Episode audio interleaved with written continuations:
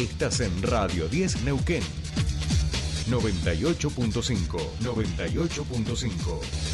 Radio 10. Subite al tercer puente con Jordi y Sole.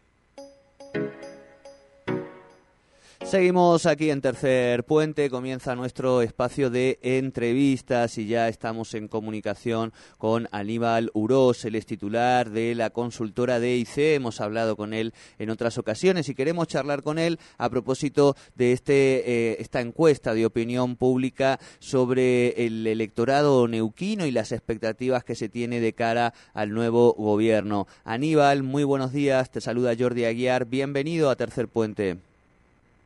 Hola Jordi, ¿cómo estás? Buen día. Buen día, bueno, muchas gracias por, por atendernos el llamado y decíamos, ¿no? Primeras mediciones de eh, sensaciones, expectativas de la ciudadanía de cara a lo que se viene, de cara a quienes son hoy eh, o han sido referencias políticas en nuestra provincia. Sí, sí, la idea siempre cuando empieza un nuevo gobierno es ver cómo está parado el elector, el ciudadano, y en base a eso empezar a, ir viendo cómo, cómo va transitando esos años de gobierno. Más teniendo en cuenta en una Argentina que está bastante convulsionada y con muchas expectativas a futuro. Entonces dijimos, bueno, vamos a arrancar también en, Neuquén haciendo una más puntual, eh, saliéndose un poco de lo nacional. Y bueno, empezamos a preguntar un poco lo, lo, primero, lo principal, ¿no? ¿Cómo ves el futuro? ¿Cómo ve la gente al corto plazo? Y entiende que está parejo, pero entiende que puede mejorar en el corto plazo. No es algo que, dependa netamente del gobernador, pero sí eh, entiende que de alguna manera eligió porque quiere cambiar ciertas cosas que eh, en Neuquén le incomodaba de alguna manera. Que después en otra pregunta preguntamos qué es lo que más le incomoda, ¿no? No hay una negatividad, no se ve algo negativo y algo como un obstáculo, porque la pregunta es también si va a estar peor que en el 2023 y solo un 24% entiende que puede la provincia estar peor. Así que por lo menos hay números auspiciosos para, el arranque del gobierno de Rolando.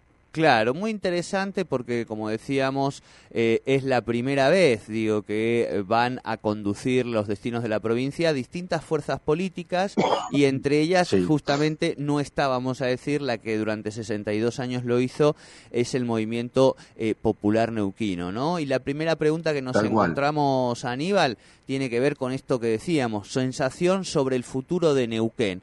En esta cuestión donde sabemos que neuquinos y neuquinas tenemos vaca muerta, que eso nos pone como en un escaloncito distinto en muchos casos a otras provincias, pero bueno, sabiendo también que estamos en este contexto de crisis y de convulsión, como vos bien decías, y allí nos encontramos esta sensación de, de que va a mejorar en el corto plazo un 38%, todo va a seguir igual, un 37,1%, y la cosa va a ir peor que en 2023 considera un 24 ciento de los encuestados.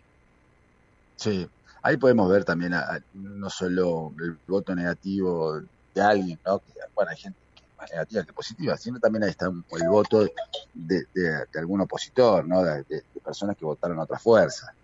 Pero bueno, lo interesante es eso también que vos marcabas recién, eh, esto de va a gobernar eh, una coalición, ¿no? O, o, un armado más multipartidario. Nosotros lo, pusimos un poco así en la encuesta. Una pregunta que nosotros hicimos es si el gabinete que armó Rolando Figueroa es correcto, ¿no? Y hay un 73%, casi 74%, dice que para la gente es correcto. Claro. Esto tiene que ver un poco con la gran demanda que a nivel nacional también está planteado y que Massa lo esbozó en su en su discurso, el, el último tramo, donde armar un, gobierno amplio, ¿no? Donde entren figuras de otro partido, que no importa dónde vienen, sino vinculado hacia dónde vamos, ¿no? Eh, las mejores características de las personas en función de un puesto y no como se hacía antes, ¿no? Por amiguismo o, o, por contener un espacio lo pongo en el poder. Claro, Así que hay una vuelta de rosca, digamos, ahí. Tal cual, y en ese sentido hay como una, una en esa vuelta, digamos, también se pregunta si está de acuerdo con Figueroa, que, que Figueroa haya dejado afuera de su gobierno a la mayoría del MPN y a un 93% le parece correcto. Y aquí Aníbal me quiero detener pensando en lo que fue el discurso de Rolo de Asunción, ¿no? Donde habla, además de hablar de los números, no dijo esa frase no hay plata que usó el presidente Milei, pero sí, este planteó justamente la, la necesidad de hacer un ajuste también en lo que es el Estado provincial, ¿no? Digo, eh, porque había mucha gente que decía, no, ¿cómo Rolo arranca así? Le digo, muchachos, me parece que no estamos leyendo lo que ha pasado y Rolo es el primero que ganó con una eslogan del poder tiene la gente y en ese sentido hay una demanda real, digamos, de algunas cuestiones del Estado, ¿no? Me parece que en ese sentido hubo una lectura acertada en ese discurso. Totalmente, es una gran demanda de la sociedad que eh, es evidente, por más que no incida demasiado en, el, presupuesto o, en el PBI. Me parece que la política hace tiempo que deja de dar el ejemplo. Y, una gran demanda de la sociedad es decir, bueno, yo, yo me ajusto, yo pongo el pecho a, lo que está pasando por la Argentina, pero los que no se ponen eh, en la misma situación son los políticos. Me parece que es el momento de que también hagan un esfuerzo. Y, y bueno, y tanto a nivel nacional como provincial, están dando ese mensaje, ¿no? Eh, basta del despilfarro político, de, que tengan vehículos eh, de parte del Estado, que el teléfono, bueno, todo lo que mencionó mi ley eh, en un decreto hace muy poquito. Sí, sí. Y, se ve claramente, y bueno, el, y el que quiera tener un buen gobierno va a tener que estar a la orden de, la demanda de, de la sociedad, porque es una gran demanda que la gente le viene pidiendo a los políticos que los escuchen. Sí, sí, y ya no es ni de este derecha ni de izquierda, digo, que me parece que es lo fundamental En, el error de lectura de un sector de la sociedad que dice, no, pero esto en realidad no tiene que ver con lo ideológico en este contexto, claro, claro, tal cual. Para nada. Eh, Aníbal, Y bueno, y acá es evidente que, que los grandes problemas del último tiempo es culpa del MPN, ¿no? Porque hacer, este, nosotros queríamos hacer esta pregunta, a ver eh, si estaba bien a, una sociedad donde estuvo tan vinculada a un partido durante mucho tiempo, dejar afuera a gran, la gran mayoría de, funcionarios o, de personas vinculadas eh, al MPN, dejarlos afuera, qué repercusión había generado ¿no? en la gente. Y bueno, el 90%, casi 94% le dice que está bien. Me parece, le parece acertado. No significa que, de alguna manera le cierre la puerta, pero sí vamos a dejar que gobierne otra cosa. Sí, sí, sí, la demanda de cambio creo que es lo, más fuerte, digo, que uno notó en, el análisis general, digamos, no tan finito, ¿no? Eh, y ahí Aníbal eh, también se pregunta cuáles son los principales problemas o cuestiones a resolver de Rolando Figueroa y justamente las palabras que aparecen este, con mayor volumen, densidad, es corrupción, planes, eh, seguridad, trabajo económico, el MPN, este, deuda provincial, ¿no? Eh, un poco en consonancia con esta cuestión que estábamos hablando de dejar atrás también un modelo que parecía agotado, por lo menos en la forma de conducción política, ¿no? Totalmente. Vos fíjate que vinculada exactamente a la pregunta siguiente, ahí te dice la gente, mira, esto es lo que hay que resolver y esto es lo que no tenía cansado y por eso optamos por otra, otra opción totalmente distinta. Por más que Rolando Figueroa haya pertenecido en su momento al MPN, me parece que cuando armó el gabinete mostró ¿no? que la cosa viene, viene eh, en sintonía con, el voto de, abril y, con, y con las expectativas de la gente de Neuquén. Y ahí se ve claramente en los principales problemas que son los grandes líos que tuvo la provincia hace poquito, ¿no? El tema del, de, los planes sociales, bueno, la cuestión totalmente vinculada a la corrupción era eh, 10, este es un casillero libre, la gente pone lo que quiere, no, no hubo opciones. Bien. Y, y de 10 te aparecían 7 corrupción, era es muy alto. Y es un gran mensaje, ¿no? A, los que están resumiendo ahora es, la gente no quiere más esto. Y después, bueno, están las cuestiones que, lógicamente, están molestando a la Argentina en general, ¿no? El tema de la inseguridad, el tema de la falta de trabajo, y el tema de ponerle un freno a los sindicatos, que acá también aparece. Claro, claro, claro, tal cual, tal cual.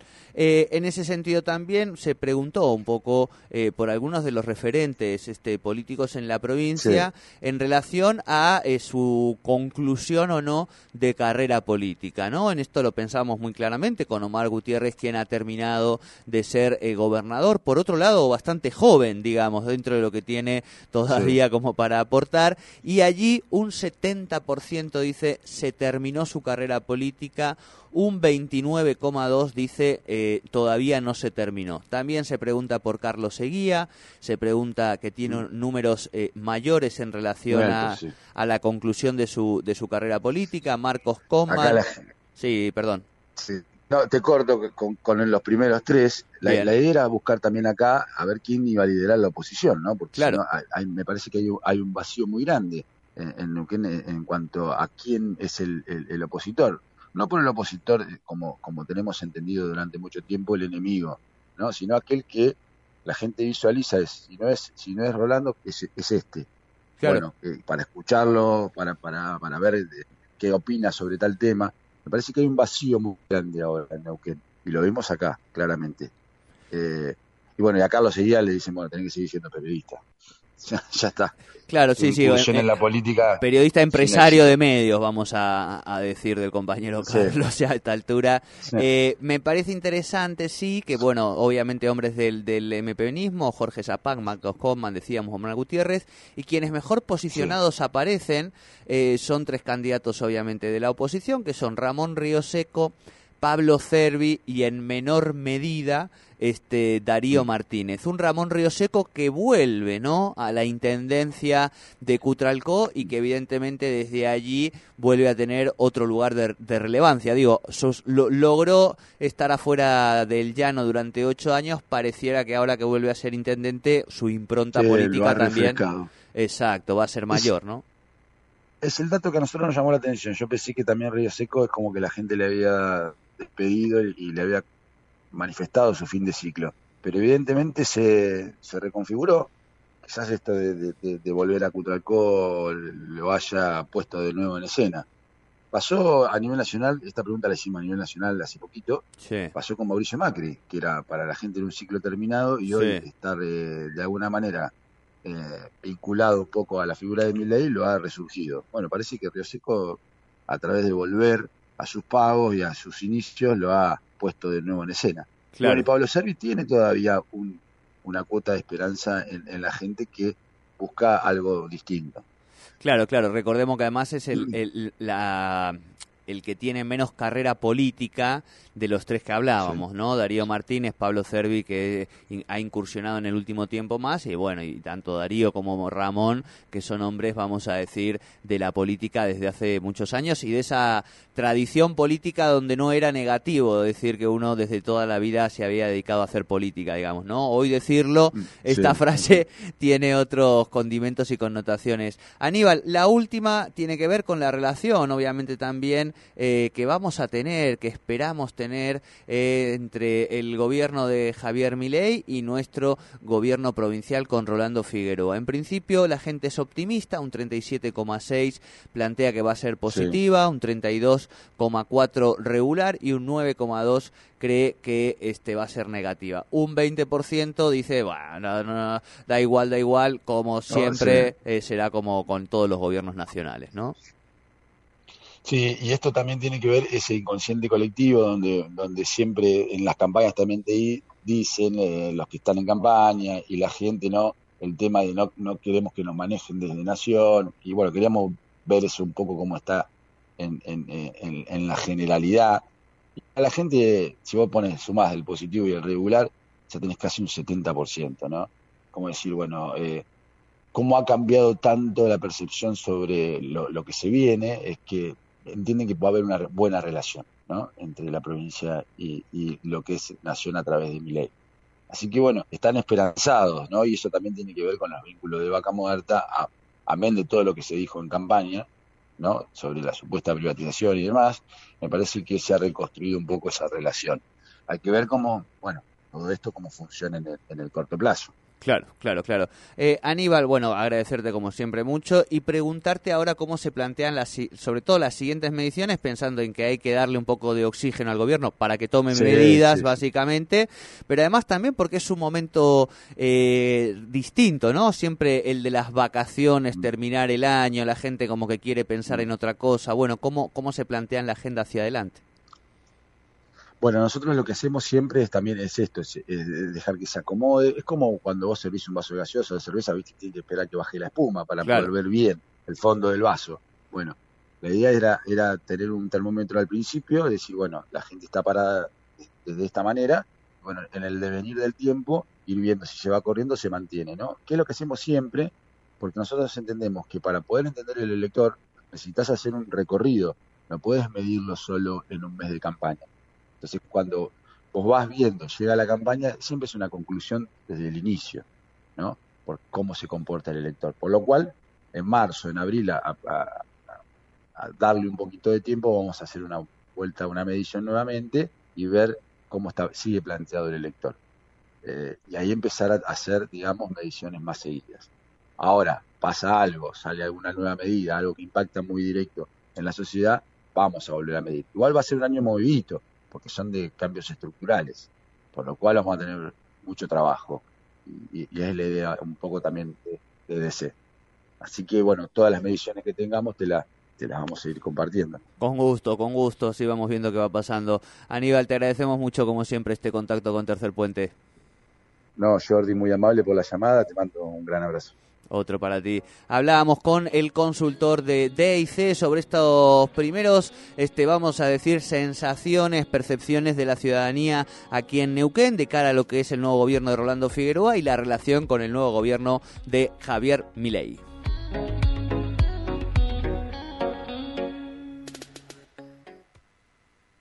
Estás en Radio 10 Neuquén. 98